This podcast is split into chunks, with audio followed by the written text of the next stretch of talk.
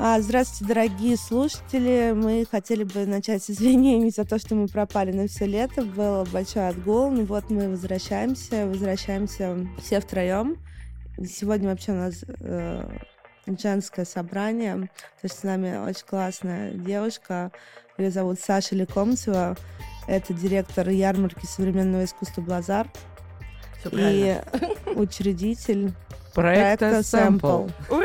Юля, спасибо. Сообща мы, это женское братство. Женская сила. Ну да, давайте сразу начнем значит, с главного, ну не с главного, конечно же, с горячего а, инфоповода на стыке искусства и светской жизни. Поэтому задаю вопрос я, видимо.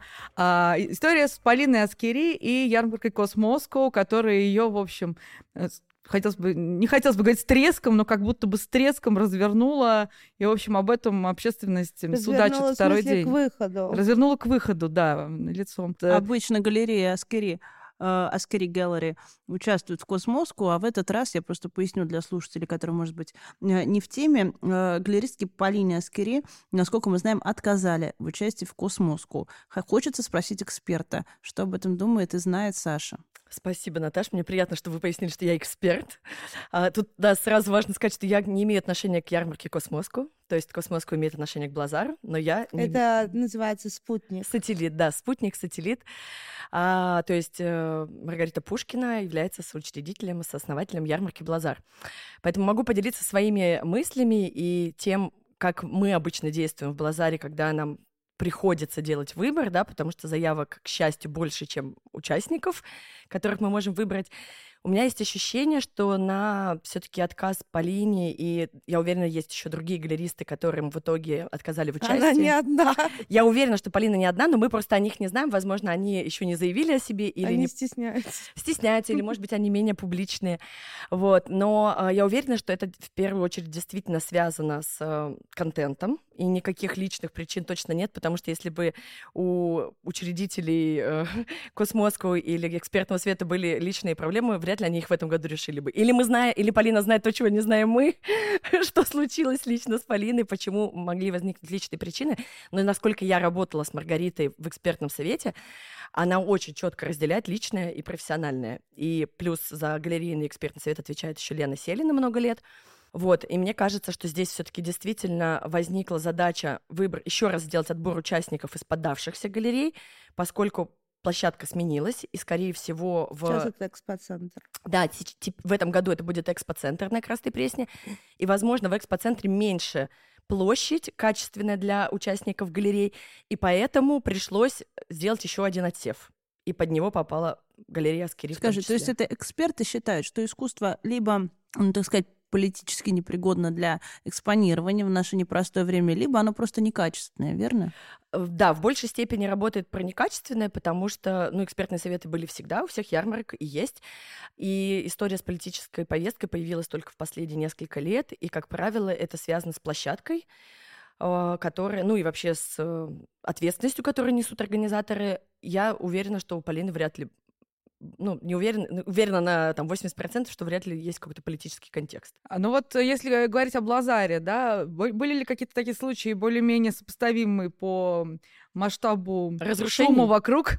Вот э, кому ты отказывала, вы отказывали как экспертный совет, э, кому-то из художников или из галерей, и вот это вот э, вызывало какое-то резонанс, бурление. Да. Ну, а, во-первых... а можно я сейчас только спрошу, ты, ты же тоже в отборе участников? Нет, я не участвую, но, естественно, это ко мне прилетает. И это угу. тоже важный момент, что есть разделение ролей. Я вообще не участвую ни в отборе художников, ни в отборе галерей.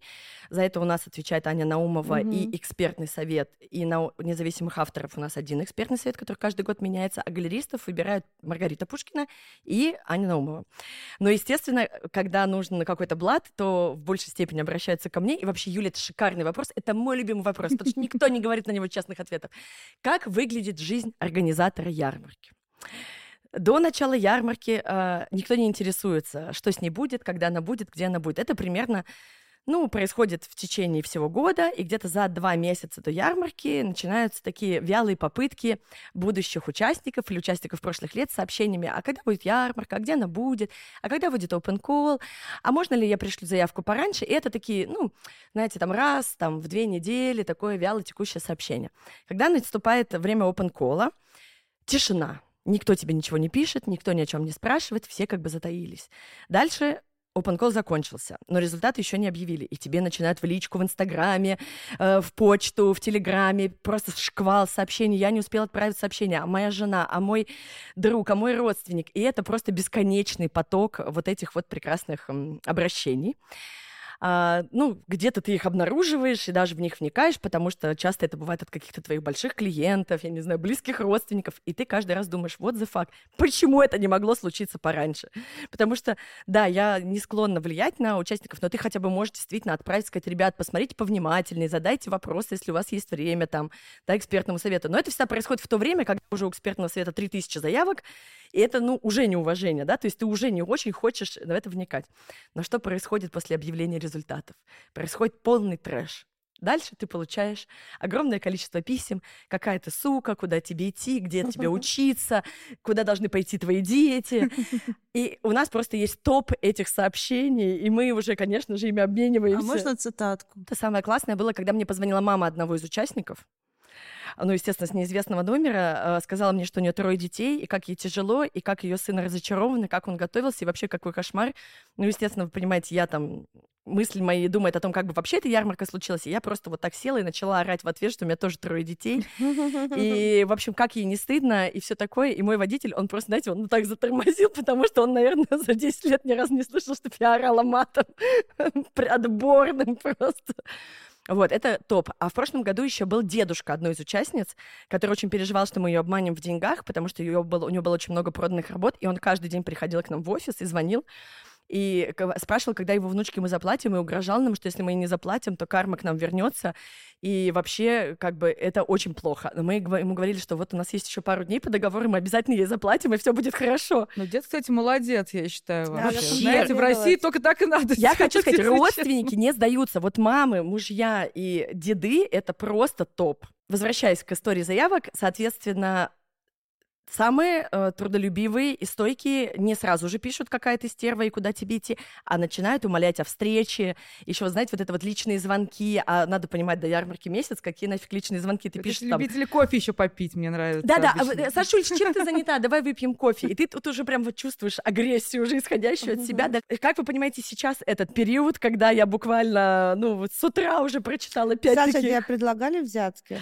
Вот я в этом году подумала, почему мне еще не предлагали взятки? Вообще принято считать, что э, в России галерейный бизнес, он такой бизнес э, жен, дочерей и, в общем, женщин, которые так или иначе А на самом деле, если мы сейчас с тобой перечислим, мужчинами. про кого мы можем подумать, у кого богатые мужья, вообще-то их очень мало. Нет, я говорю, принято бизнесе. думать, но заметь, ну как бы есть какой-то амбианс такой. Вот. А, был ли, сталкивался ли ты с тем, что вот к тебе относились, э, да, тебя шеймили по этому принципу, или наоборот, как где-то нет-нет, да и помогало? Что тут шеймить? Просто с предубеждением, может быть, с какими-то стереотипами. Да.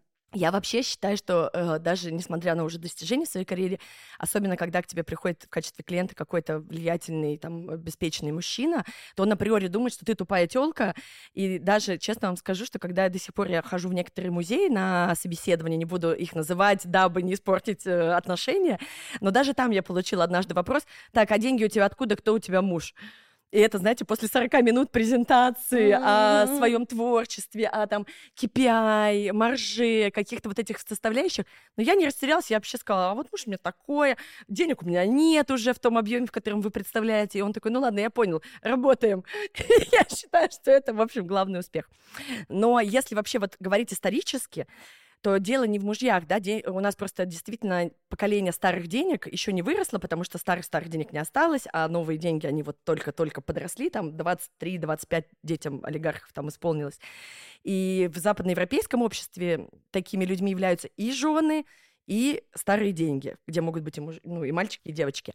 Ну, и хорошо, принципе, что ты не говоришь old money. И во всем мире область искусства, в том числе работа в музеях, в культурных институциях, это всегда такое волонтерство, потому что в, априори в этих структурах мало платят, но выглядеть ты должен хорошо, у тебя должно быть крутое образование, где ты говоришь на нескольких языках, у тебя там есть этикет, у тебя есть возможность, я не знаю, э, элегантно одеваться, и что это априори исторически так что это индустрия, в которой мало платят, в ней мало, соответственно, мужчин, и э, много женщин, и, как правило, это либо э, женщины, обеспеченные своими мужьями, либо своими семьями. В России то же самое. Да, то есть э, заканчивая исторический факультет, самый главный факультет выпускников искусствоведов, а, ты э, попадаешь на работу в музей, где тебе платят... Третьяковку 32 тысячи рублей. Это, Это вообще очень большая зарплата. Я вообще-то получала 22 тысячи рублей в 2016 году. Да, 20-30, а это вот честно, это Пушкинский, Третьяковка, это вот где работают все прекрасные девочки с огромными семейными квартирами там на чистых прудах, где-то в центре, и вот они ходят. С роскошным образованием, действительно. С тремя тоже детьми, ну, из очень интеллигентных семей да. Да, то есть это не отменяет того, что им надо на что-то кормить свою семью, им нужно хорошо выглядеть. Опять же, вот я сказала, языки.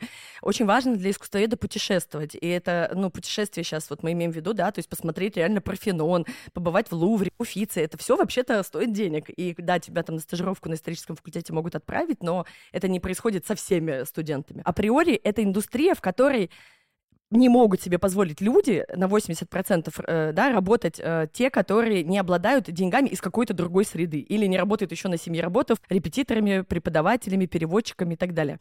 Короче, работать в искусстве — это привилегь, обеспеченный э, деньгами со стороны. И я должна вам сказать, что, например, после выпуска из университета я попала в Пушкинский музей э, по собеседованию, между прочим, двум.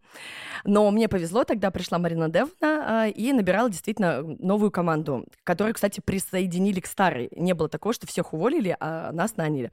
И э, где-то через полгода со мной в кабинете сидели несколько коллег. Мой муж на тот момент был э, директором банка открытия. Простите, можно скажу, э, банкир Алексей Крахан. Да, мой муж, э, ну, окей, банкир Алексей Крахан, банкир в прошлом, в нынешнем ательер. Ну, а, вот. А, да, на тот момент Леша работал в банке открытия а, на руководящей должности. Моей коллегой была Лена, у которой муж э, генеральный директор Райфайзенбанка. Напротив меня сидела моя коллега Татьяна, у которой муж был э, партнером Прохорова, обкэшившимся в тот момент. Ну и э, еще за соседним столом сидела еще одна девушка из очень известной банковской семьи, не могу ее, к сожалению, назвать. Вот такой вот у нас прекрасный был отдел. Все с профильным образованием. Лена на тот момент заканчивала исторический исторический факультет в качестве второго образования. Таня закончила школа арт-бизнеса и антиквариата. И, в общем, все мы э, были уже взрослые девушки с большими семьями, которые пришли вот себя реализовывать в искусстве. Ваших зарплат хватало ровно на два ваших ланча в месяц. В общем, да, это правда. И все приезжали на машинах с водителями, мы смеялись, что в шубах ходить не камильфо, Биркина тоже оставляли дома, и, в общем, это было смешно. Но нам удалось наладить общий язык с коллегами, которые уже давно работали, которые не были из таких семей, и действительно это был классный матч, потому что они готовили вкусную еду, а мы привозили шампанское и так э, вместе ходили на выставки.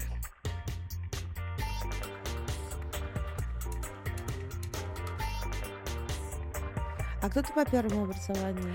А я по первому образованию социальный антрополог, вообще-то. Ого. Как бы. А работала я вообще-то потом в банке. Сначала в Ренессанс Капитале, а потом в Тройке Диалог. И вообще-то у меня история Золушки если это актуально да, для этого мы, мы замерли и ждем сейчас просто. Давай, давай. В общем, я приехала из города Оленегорска в 2004 году покорять Москву. Поступала я как раз на исторический в РГГУ. Не поступила на бюджет, очень сильно плакала, а, была настолько уверена в себе, что подавала документы только в один университет. Естественно, в августе выяснилось, что я туда не поступила, и я отнесла а, в такой ужасный, ну, сейчас я, кстати, не знаю, университет социальный, который принимал... ТРГСУ? Да, который принимал я документы. Один курс. Шикарно. До середины августа они принимали документы, я их туда торжественно отнесла и э, очень плакала, и брат мне старший сказал, который жил на тот момент уже в Москве давно, сказал, Сашенька, ну, надо пойти поработать, потому что что ты будешь сейчас делать весь август? Давай я тебя устрою официанткой в классный модный бар. Я говорю, конечно, давай. И это был бар «Территория», не побоюсь этого слова. В Никитском переулке. Ну, вы еще молодые, наверное, э, не ходили туда. Ну, ну, неважно. В общем, мой муж, который в Москве жил и живет, его родители до сих пор в соседнем переулке, он сказал, я знал этот бар, это классный бар. А, там я познакомилась с тремя москвичками, которые подрабатывали официантками. И мы торжественно работали в этом баре. И где-то ну, соответственно, я училась в РГСУ на социальной антропологии и готовилась к поступлению еще раз в РГГУ на следующий год. Когда наступил следующий год, я уже такой была матерой официанткой, знала, что такое 35 миллиметров, четверги в пропаганде. Ну, в общем, я очень быстро влилась в эту московскую тусовку. А мои девчонки, которые были москвички, они мне сказали через год, Саша, мы узнали тут, что сейчас в банк набирают без образования. А, тогда только развивалась вот эта вот point of sale, а, точки, где выдают кредиты в магазинах. То есть это 2005 год. И вот все магазины типа М-Видео, там Белый ветер, бытовая техника, мой дом, туда сажали вот представителей банков, чтобы они выдавали кредиты. И они мне говорят, пошли с нами на собеседование. Я говорю, слушайте, а что там надо сдавать? Они говорят, ну что, что, скоропечатание э, и английский язык. Английский язык у меня был хороший, хотя только его, кстати, я не сдала в РГГУ, я все, все сдала очень хорошо, английский сдала на тройку. Но скоропечатания у меня не было, потому что у меня не было компьютера вообще-то в общежитии. И я договорилась с айтишниками с четвертого этажа, там, за тортик, что они меня будут пускать каждый вечер, я буду готовиться к скоропечатанию. В общем, я подготовилась, э, прошла это интервью. Я до сих пор дружу с девочкой из HR, которая тогда меня принимала на работу. Я не сдала скоропечатание, но им очень понравилось, как я себя презентовала, и они мне дали еще раз попробовать через неделю. То есть я готовилась вот э, сдавать набор текста, и со второго раза меня взяли. И так я попала в банк «Ренессанс Капитал». Сейчас он «Ренессанс Кредит», тогда это еще был «Ренессанс Капитал», часть большой группы «Ренессанс». И вот так вот я там работала, работала, совмещала с учебой, ушла из официанток, соответственно. Мои коллеги из бара попали одна в Райфайзенбанк, одна в Сити. И вот я в Ренессанс. Нас было четверо. Мы до сих пор тоже дружим. В банке случилась э, такая история, когда я в переписке с коллегами, в общем, отправила письмо, где мы пели э, песни группе «Руки вверх», ну, потому что не так весело, короче, сидеть, выдавать кредиты. Я отправила на это на All Bank Employees, и, соответственно, получила через пять минут сообщение «Вы уволены». Очень сильно плакала, потому что платили очень хорошо, совмещать с учебой было удобно. Короче, полная трагедия. Но через полдня мне пришло другое сообщение, что вас вызывают в HR, вот всю вашу компанию, с кем вы там переписывались этими песнями. И, в общем, нас вызвали на собеседование собеседования. Надо понимать, это западная компания, где HR-директор англичанка, там, директор рисков э, бразилец, э, CEO ирландец. В общем, очень классная корпоративная культура. У нас были постоянно всякие корпоративы, тренинги и прочее, прочее. И нас туда вызывают. Был HR-директор, начальник тренинг-центра и ее заместитель Маша Янина, которая до сих пор моя, в общем, лучшая подруга. А, и они нас собеседуют и говорят, девчонки, с одной стороны, вас, конечно, надо уволить, потому что вы, типа, пели песни на рабочем месте. А с другой стороны, мы подумали, что, ну, блин, нормальные бабы сидят и поют песни. Они же там никого не обсирают, ничего, но поют песни, как бы, группа «Руки вверх», вы классные. И, в общем, мы решили вас не увольнять, но в качестве наказания вы должны подготовить артистический номер к следующему корпоративу весной. Прелесть какая. Это реально был вообще шок-контент, а мы еще такие брюнетка, блондинка и рыжая. Я брюнетка. Группа Виагра. Группа Виагра. Начальник магазина «Белый ветер», в котором я работала в Биберево, выдавала кредиты. У него был свой музыкальный бенд, by the way. И он нам написал песни на группу «Виагра», собрал бенд, и на корпоративе мы реально пели песни, выступали под гитару. И так у нас случился звездный час, когда мы познакомились, собственно, с руководством банка. Я вообще первый раз тогда оказалась в главном офисе, вот познакомилась с HR-директором. И где-то через полгода вот эти девушки, которые были на встрече, пригласили меня уже работать в офисе, в тренинг-центре, а, учить других таких же посов, но именно в отделе кредитования. А потом у меня был карьерный рост, когда я начала ездить по регионам и учить в регионах, э, в точках выдавать кредиты на автомобили. И у меня и был, петь значит... по пути. И петь песни, да. У меня был Новосибирск, Самара, Ростов-на-Дону, Санкт-Петербург. И что-то еще было класс. А Екатеринбург. И, в общем, так следующие полтора года я провела. Поэтому, как вы можете понять, поступать второй раз в РГГУ я уже не пошла, я уже делаю карьеру в банке. И то make long story short, э, так я вот там, в общем, росла, росла, росла, росла по карьерной лестнице. Моего мужа делегировали из большого ренессанса в маленький ренессанс э, наладить маркетинг. Его кабинет был напротив моего.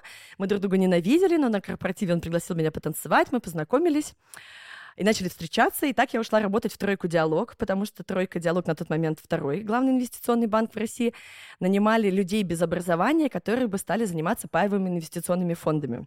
И они тебе давали этот курс образовательный, плюс ты мог ходить по вечерам, учиться в налоговую, еще учить законы.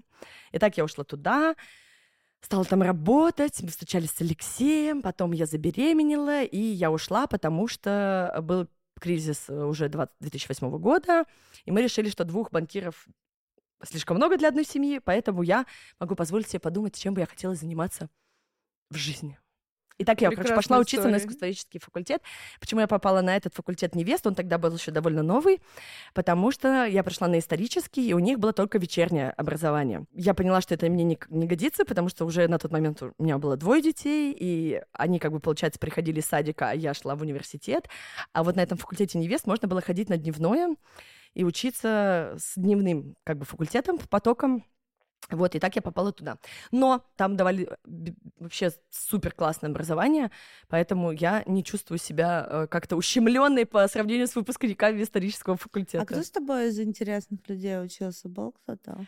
Ну, чем они занимаются сейчас? Мои, э, вообще мне повезло, потому что еще три такие же обалдуйки пришли учиться на этот факультет, у которых было ровно такое же количество детей и такого же возраста. Поэтому, понимаете, случился идеальный матч. Четыре бабы э, с одинаковыми финансовыми возможностями, с одинаковыми детьми оказались на соседних партах, и на данный момент это мои тоже ближайшие подруги. Одной из них сегодня день рождения, и я, собственно, после вас поеду к ней на день рождения. Надя Аванесова в том числе училась со мной, и у нее галерея PA Gallery сейчас находится в Кьюбе, и они представляют представляют э, в том числе, например, Аню Желудь mm-hmm. эксклюзивно. Еще художников Волкова и Конюхова регулярно участвуют и в Космоску, и в Блазаре, и в западных ярмарках. А, другие две наши подруги не стали работать в искусстве, а оставили себя в материнстве курсе, но, например, Алина Глазун, которая сейчас очень известный художник, преподавала у нас историю театра, by the way. Алина Глазун. Алина Глазун. Неожиданно.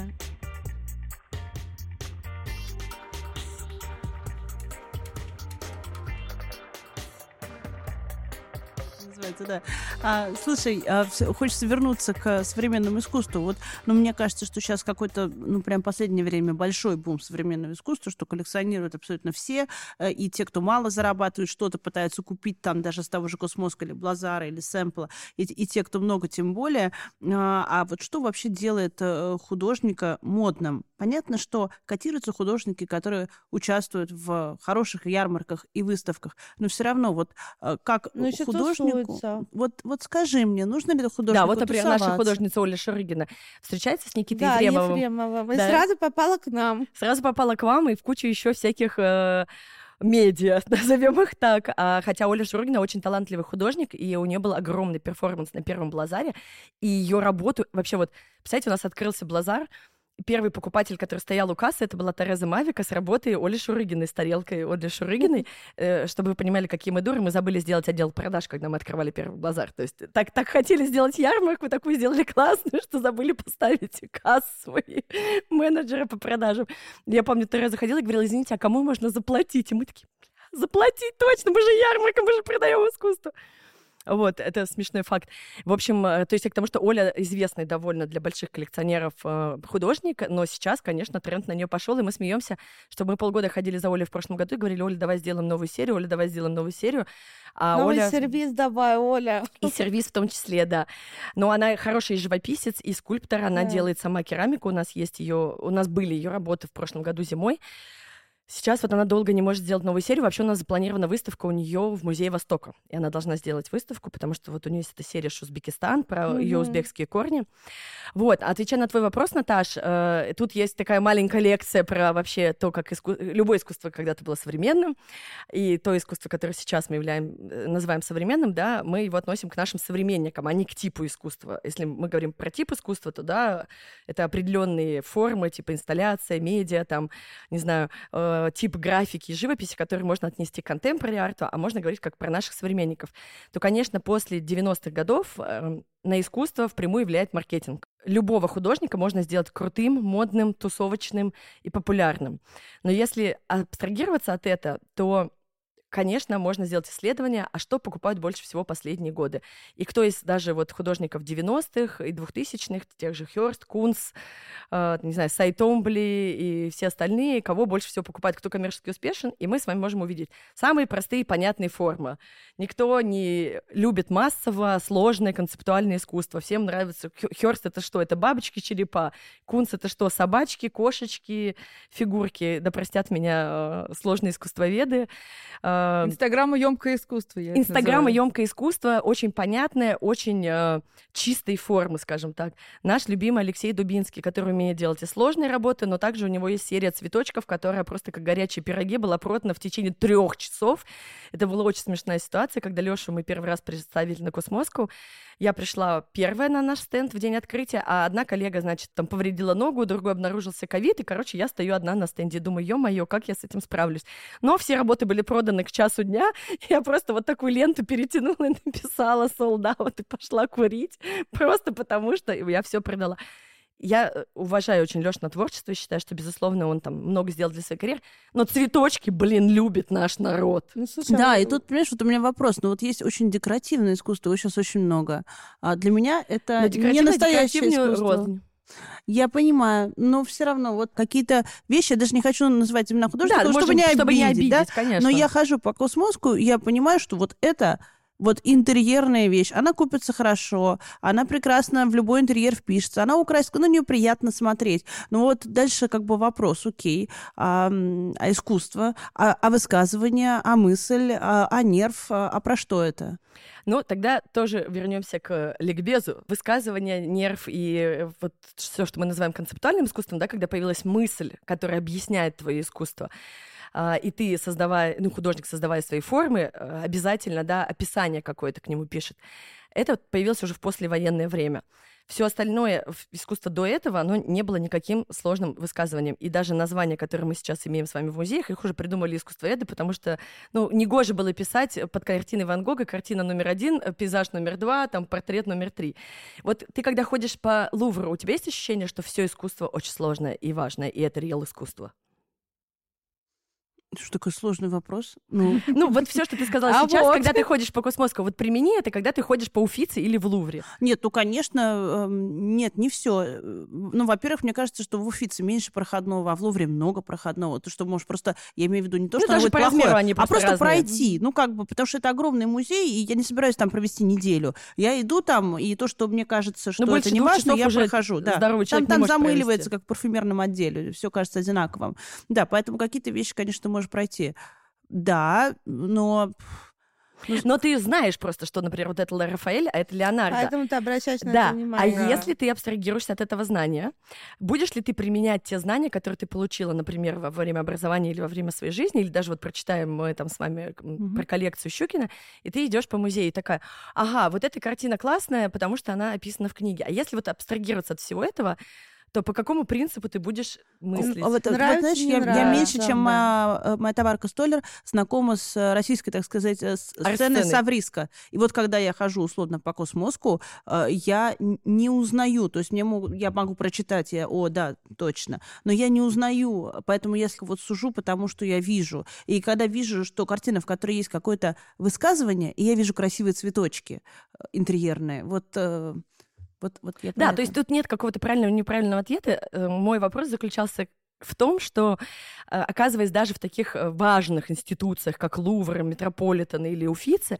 мы с вами будем испытывать такие же, на самом деле, проблемы, если мы попытаемся оценивать старое искусство как современное. Категория. Mm-hmm. Да, то есть человек в 15 веке чувствовал себя так же, как ты на Cosmoscow. Выходя, ну, в 15 веке не было никакой ярмарки, но на парижском салоне в начале века э, люди приходили и думали, так, а что вчера журналисты написали? Вот это классное, а вот это говно, извините. И, например, наших с вами любимых Мане, Ван Гога, да, да, да. Э, и э, Гогена считали, извините, говном. Mm-hmm. Да, сейчас это без, ну, у нас нет вопроса, хорошее это искусство есть, короче, пока не скажут, сложно определить, да?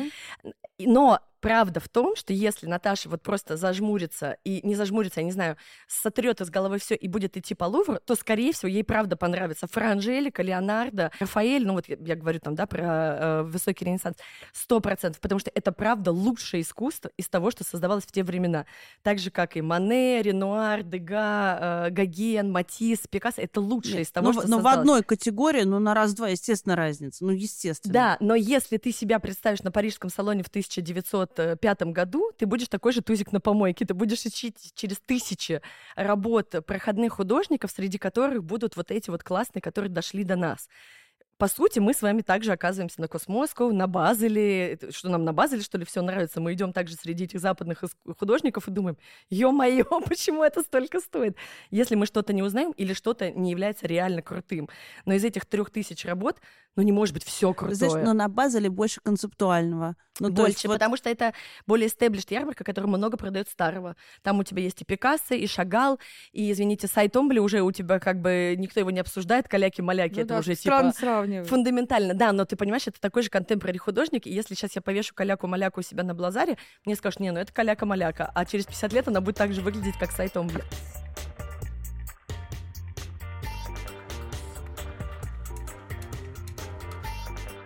Кто, кстати, был, прости, что перебиваю, абсолютным каким-то рекордсменом по выручке на Блазаре, как какой-нибудь? Ну, вот, собственно, Дубинский был. А потом... как, а как, как порядок Сирия... хотя бы можно назвать? Порядок цен? Да. А, ну, Выручка. это был первый а, Блазар 2020 э, года, соответственно, у него были холсты где-то средняя цена 150 тысяч рублей, и были проданы, по-моему, все 30, ну, не по-моему, а точно все 35 холстов. Ну, что-то там было за 300, что-то было за 150. Uh, был рекордсмен. Ну, вообще каждый год есть какой-то художник, которого выметают. И мы тоже такие вот талантливые коммерческие барышни к четвертому году, к третьему году, в прошлом году мы догадались, что художники, которых мы можем предположить будут много продаваться, надо сделать какой-то сток. Не только то, что висит на стене, а еще сток. А что значит сток? Ну, чтобы на складе лежали работы. Дополнительные а, какие-то. У нас же как выглядит ярмарка? Ты купил, забрал, купил, да, забрал. Да, я знаю. Так. Полным рекордсменом была Экзантрес, был Дубинский, был Даня Соболев в прошлом году. А, была Надя Лихогруд, ее как горячие пироги раскупали. А вы дальше скульптор. следите за судьбой тех художников, которые, а, у меня конфликт, удачно стартовали? У меня конфликт интересов, у меня есть сэмпл, и, соответственно, в сэмпле мы в сэмпл забираем многих художников из Блазара, а Блазар в течение года никак а не живет. сэмпл с Блазаром вообще разделены? Вообще разделены, и экономически, и технически, и командно. Есть люди, которые из сэмпла хотят поработать на Блазаре, они приходят, но, ну, короче, это прямо абсолютно разные институции, и, собственно, в этом году встал вопрос, вообще нужно все таки чтобы Блазар жил в течение года. У него также работал свой сайт, и тут стопроцентно конфликт интересов с сэмплом, и мы еще не придумали, как это решить. У меня вопрос. А, ну, вообще во всем мире, естественно, все говорят об инвестициях в искусство. Можно ли это слово применить а, к российскому совриску? Потому что когда я читаю про Нью-Йорк, я более-менее понимаю, э, что есть галеристы, которые перепокупают, продают, потом идут к своим клиентам, забирают у них, обменивают. Есть вторичный рынок. У нас э, что-то я сомневаюсь. Да, у нас открытого вторичного рынка почти нет. В этой области хорошо работает Владимир Петрович Овчаренко, и дай бог здоровья аукциону владей, который действительно является платформой, куда можно принести уже купленную тобой вот где-то работу. Понесу.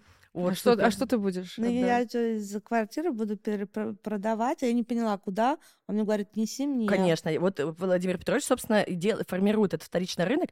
Еще галеристы, ну, фундаментальные, типа там Триумф, Excel, Астра, не знаю, Алина Пинский, к ним, ну, к ним можно прийти и сказать, ребят, я вот хочу продать работу художника, которую сейчас представлен у вас или который продавался у вас, э, можно я вам ее отдам на перепродажу? Они этим занимаются. Ну, мы в сэмпле тоже это делаем, если нас просят. Но вот если этот художник не принадлежит сейчас никакой галерее, то единственный путь — это владей. И вообще это самый быстрый путь сбыта и в хорошие руки и так далее. Про инвестиции. Это мой любимый вопрос. Недавно у меня был классный клиент, вообще супер, э, появившийся из ниоткуда инвестбанкир так с ним было приятно разговаривать. Он мне говорит, Сашенька, я хочу у вас купить столько-то работ э, в такой-то средней категории, вот от таких-то авторов. Я говорю, спасибо, конечно, замечательно, сейчас подготовим подборку, там все привезем. А, я говорю, а хотите ли вы обсудить э, инвестиционную стоимость? Он говорит, Сашенька, я банкир, я инвестиционный, у него фонд. Я не хочу обсуждать инвестиционную стоимость работы от 100 тысяч рублей. Я уверен, что инвестиции можно обсуждать от 500 тысяч евро. А, так же, как и в любом другом инвестиционном бизнесе потому что, ну, маленькая себестоимость, шансов, что она вырастет до таких вот небес, где ты будешь реально считать эту прибыль, очень мала. И времени на это нужно очень много, ну, не знаю, 20 лет, 30 лет, ну, хотя бы 10.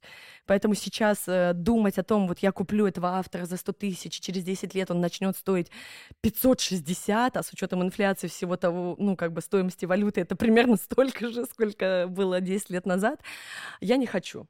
Очень честный ответ. Да, и это то, что я говорю своим клиентам. Э, да, покупая искусство, я не знаю, от 100 тысяч долларов, вы можете глобально обсуждать с галеристом, с самим автором, надеяться и, э, ну, смотреть на его карьеру. Но покупая за 10-20 тысяч рублей, даже за 100, за 100 и за 300 тысяч рублей, серьезно рассчитывать на рост и на вот этот вторичный рынок, что эта работа уйдет, я не знаю, в три раза дороже, это, ну, себя обманывать. Но если кому... некоторые просто очень хотят, чтобы ты это сказал, они никогда не воспользуются твоим своим советом.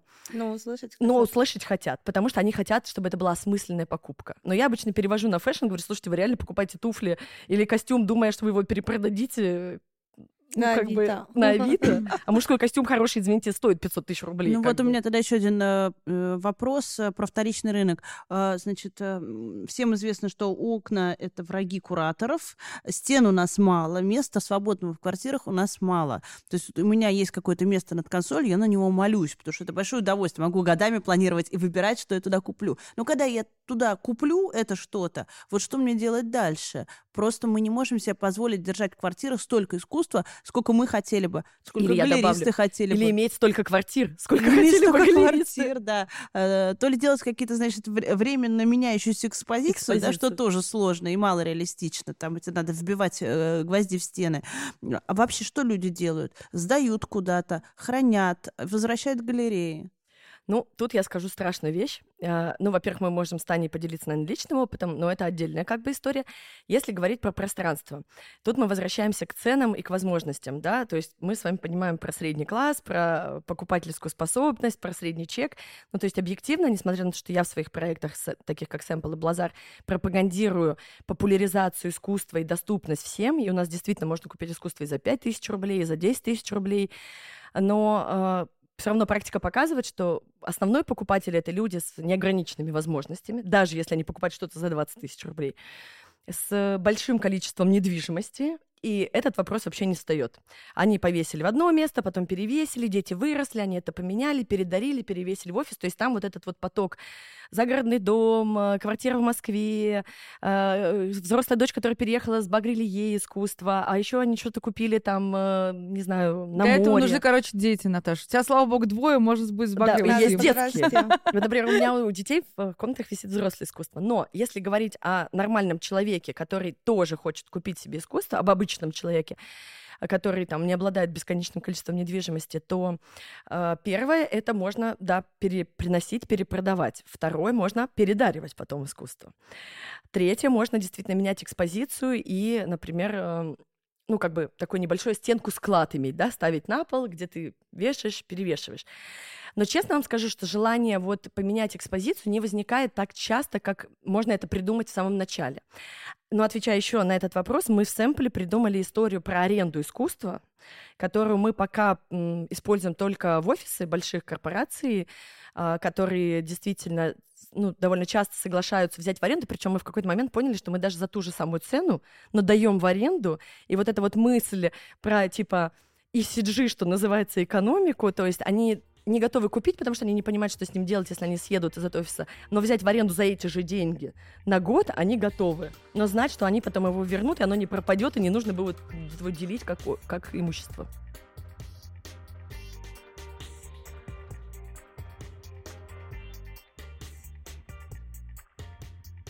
Тебе наверняка дарят куча габаритного искусства. Кстати, это не так. Нет? Вот Тебе э, на день рождения я видела это, были... это был первый день рождения, когда мне подарили столько искусства. Первый, представляете? И художники никогда мне не дарили свои работы. Ну, только очень маленькие. Ой, я совсем. думала, это проклятие, что все художники дарят. Нет, что- так вот я и говорю, Наташа, понимаете, почему мне никто не дает взятка, взятки искусства, например? Вот серьезно, ребят, скандалить и выяснять отношения все готовы, а вот хоть раз какую-нибудь маленькую взяточку бы дать искусством, ну правда. В общем, нет, такого нет, А, но я сама много покупаю, естественно, потому что довольно сложно рассказывать людям, как классно покупать искусство, не покупая его, но мне повезло. Мой муж два года назад открыл гостиницу. И все, что стояло дома на полу, У уехало. вас много стен теперь. У нас теперь много стен, и теперь он строил А, это что еще за гостиница? На а, Алтае. э, Клуб молодость на Ага. Алтае это вот наш семейный бизнес. Ну, он уже сейчас не семейный. Просто маленькая нативочка должна быть уже. Спасибо. Рекламная интеграция. Да, как я люблю говорить, в 2020 году мой муж сошел с ума и открыл и купил землю на Алтае. Поэтому я, короче, могу бесконечно обладателем Ну, быть сколько у тебя в коллекции предметов? Мы с тобой считали даже как-то, Ну, ну, вот Я читала в сказал немного. 100, 120, что ли? Да, это вот с тем, что уехала на Алтай. Вот часть дома, наверное, где-то примерно в 50 вот э, таких А активных. ты часто, вот э, ты как человек для сэмпла открываешь кого-то сама? Вот сейчас это- Я лично? Да. Не, в большей степени Аня с Соней открывает, а я следую их вкусу. То есть я и в Блазаре не участвую в контентном отборе, и в э, сэмпле не участвую. Я могу иногда сказать, о, мне нравится этот художник, но финальное решение за А девчонками. было такое, что тебе вот они привели, тебе кто-то очень не нравился? Ни разу такого не было. А он выстрелил. Нет, вообще ни разу не было. Это, наверное, идеальный наш э, матч втроем. То есть вот Аня, Соня и я в сэмпле мы равноправные партнеры. У нас есть зона ответственности. Вот девчонки отвечают за контент. И Аня больше арт-директор, Соня куратор. А я отвечаю как директор по развитию, то есть за спонсоров, партнеров, больших клиентов, такие вот вещи. И я ни разу себе не позволяла лезть в контент, а все разы, когда я лезла, это всегда были ужасные художники, на которых я смотрела через месяц и говорила, боже, какое говно, зачем я это купила себе? Как правило, девчонки их не брали в сэмпл, но я, например, покупала себе их работы. А потом я смотрела и думала, нет, даже на дачу нет. Вот. А вот а про такие, кстати, предметы искусства. Я читала в интервью твоем вчера про Ягуара арт-группы ЗИП, который, да, вот которого ненавидит твой супруг. Да, я, кля... я клялась ему в этом году, что я его свинчу, но оказалось снять его со стены, это еще сложнее, чем привесить, и он пока все еще висит. муж страдает, смотрит на Ягуара. Он вообще страдает, он иногда заходит и говорит, я не могу находиться в гостиной, потому что он на меня смотрит, а я его просто повесила по центру, знаете, он торчит из стены. Вот, ну, это вот, да, есть такая проблема, но так как вот мне надарили много классного искусства, в частности, моих портретов, я хочу их повесить вместо этого Отвлечь ягуара. от ягуара. А да. А есть еще какие-то работы, которые муж ненавидит, и приходится с ним как-то какое-то компромиссное решение находить по их размещению? Ну, вообще, как будто бы он ненавидит все и одновременно, что ему все нравится. Он сам покупает? Да, он очень много покупает и у нас, и на Космоску, и на Блазаре, и даже на 17.03 умудрился в этом году там что-то отовариться. А, я его очень за это уважаю, потому что это ни в коем случае не мой, как бы, не мое влияние и не моя рекомендация, да. Он реально любит покупать искусство и сам любит поддерживать художников. И часто художников из сэмпла приглашает в резиденцию на Алтай. Вот э, в этом году должен поехать к нам Яков Хорев из мастерской Тихой. Вот Родион mm-hmm, Китаев у нас классный. там был. Яков вообще классный. Классный, да. Не Он знаю. такой еще человек очень духотворенный. Да, да, да. Вот. Надеюсь, ему понравится. Что тебе муж дарит? Искусство или все таки Ну нет, хочешь... слава богу, искусство мне не дарит, Наташа. Ну, Никто не дарит искусство, мы уже... Я прихожу, а там станки, станки, да? Да, эту сумку мне муж купил. Сумка а, классная. Сумка Яёи Кусама Louis Vuitton. Да-да-да.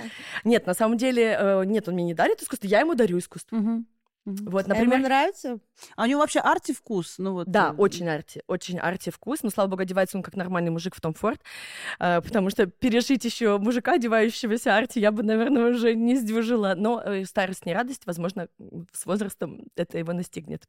А Лёша сам вообще из очень творческой семьи, и тут надо отдать должное, что все-таки мне повезло, что не надо было его заставлять ходить по музеям, ездить на Венецианскую биеннале, на Базеле. Он с удовольствием на все это ездил, ходил на Армори и так далее. Но так как мы много путешествовали исторически, то мы часто, например, оказывались на майске в Нью-Йорке, а Фриз в Нью-Йорке проходит на майские праздники, и мы как бы всегда на него ходили.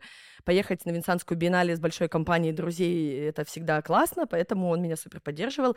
Но я думаю, что до последнего, собственно, до первого Блазара он к моему увлечению искусством относился вот так, жена занята, мозг не выносит, слава богу.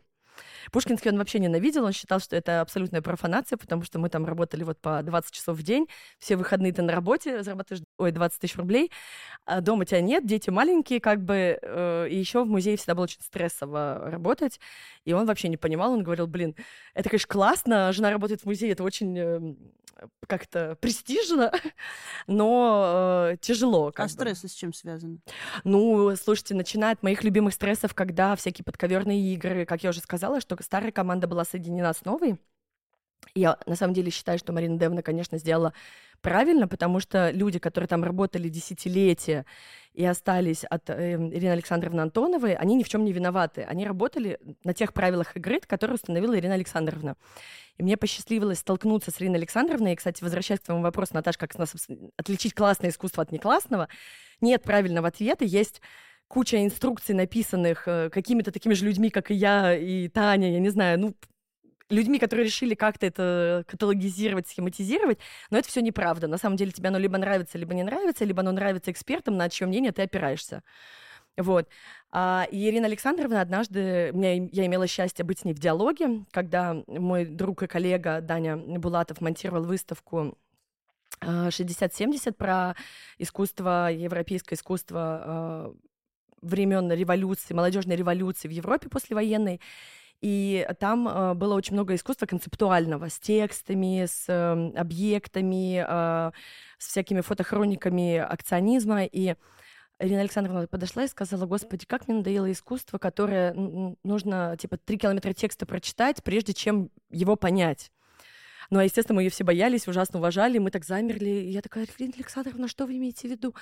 Она такая, деточка, ну, вы же понимаете, что все искусство создавалось изначально, чтобы быть красивым и приятным.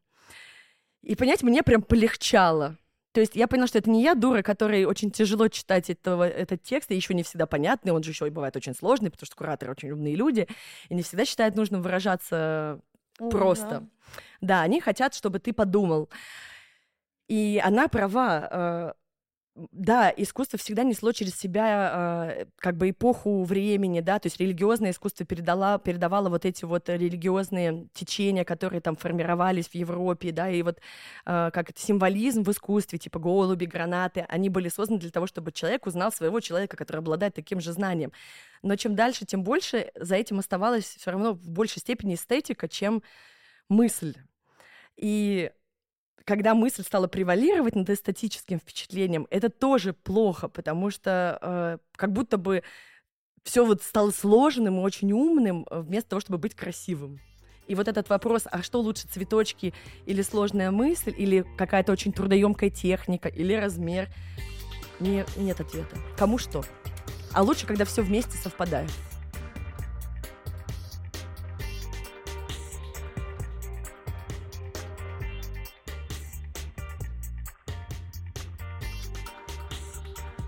Дай нам, трем бабам, совет, как ужиться еще с двумя бабами. Блин, это жесть. Это было очень тяжело, но мы прошли все кризисы. От ты такая, а я такая. Не знаю, вас можно материться? Можно. У кого пизда Махначи, мой любимый как бы жанр. Гости спорили на даче, да. Да, то есть было все. что Махначи у самой хозяйки дачи.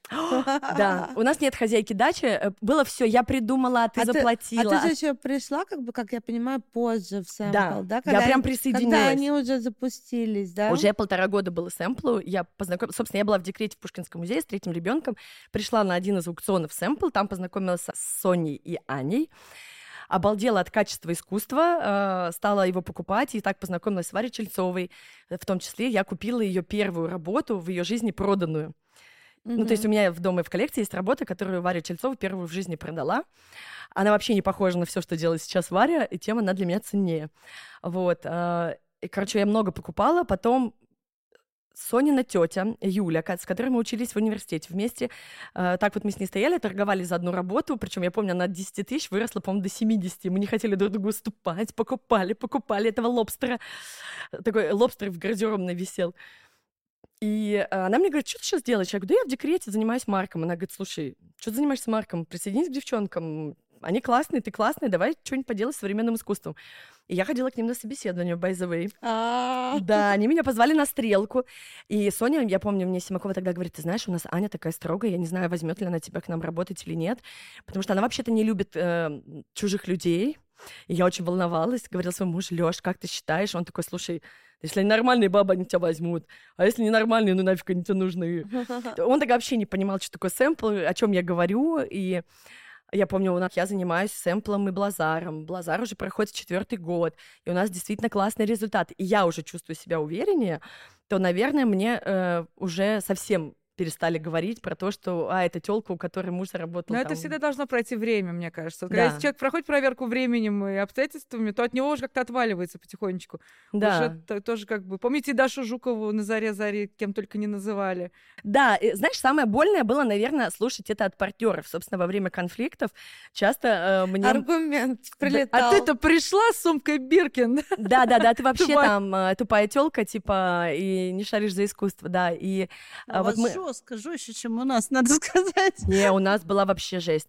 Но мы вот в сэмпле не дошли до стадии подстав там и так далее. То есть мы в какой-то момент реально обнулились. Мы пошли на общую терапию, на коучинг. У вас меди... меди... медиатор был. Медиатор да. был? Да. Мы полгода занимались медиацией, когда приходил человек, мы писали какие-то бумажки, что-то там, планы свои, все такое. Через полгода мы обнулились. Вам и... помогло? Помогло, очень помогло.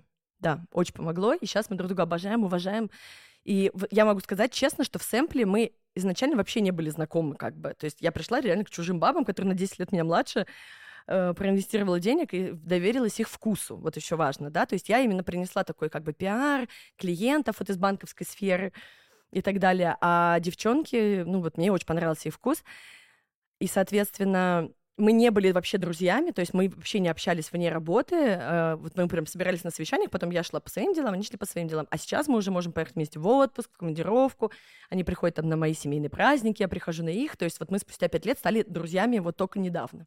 Вот. А в Блазаре, короче, вообще все по-другому. Это а, тема для другого подкаста. Я спрошу последнее, какая у тебя самая дорогая работа вообще есть в твоей коллекции? Ну, наверное, все-таки это не современное искусство, это Зверев. У меня есть портрет Зверева, который мне подарили родители мужа на 30 лет. То есть у меня есть немножко шестидесятников, у меня есть Зверев, у меня есть Вулах. И кто-то еще, кстати, не а помню. И сколько они стоят? Ну, не знаю, тысяч по 30 долларов, наверное, точно стоит. А но сама... все равно относительно недорого. Нет, ну то есть какого-то очень дорогого искусства у меня нет. Ну, Какой-нибудь есть... Э, баски не висит? Нет, нет, репродукция баски.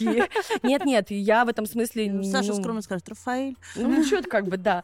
Но, конечно, я мечтала бы быть тем человеком, который придет на Сотбис и шандарахнет какое-нибудь старое искусство. Купит себе или какой-нибудь хокни. Было бы круто. Вот.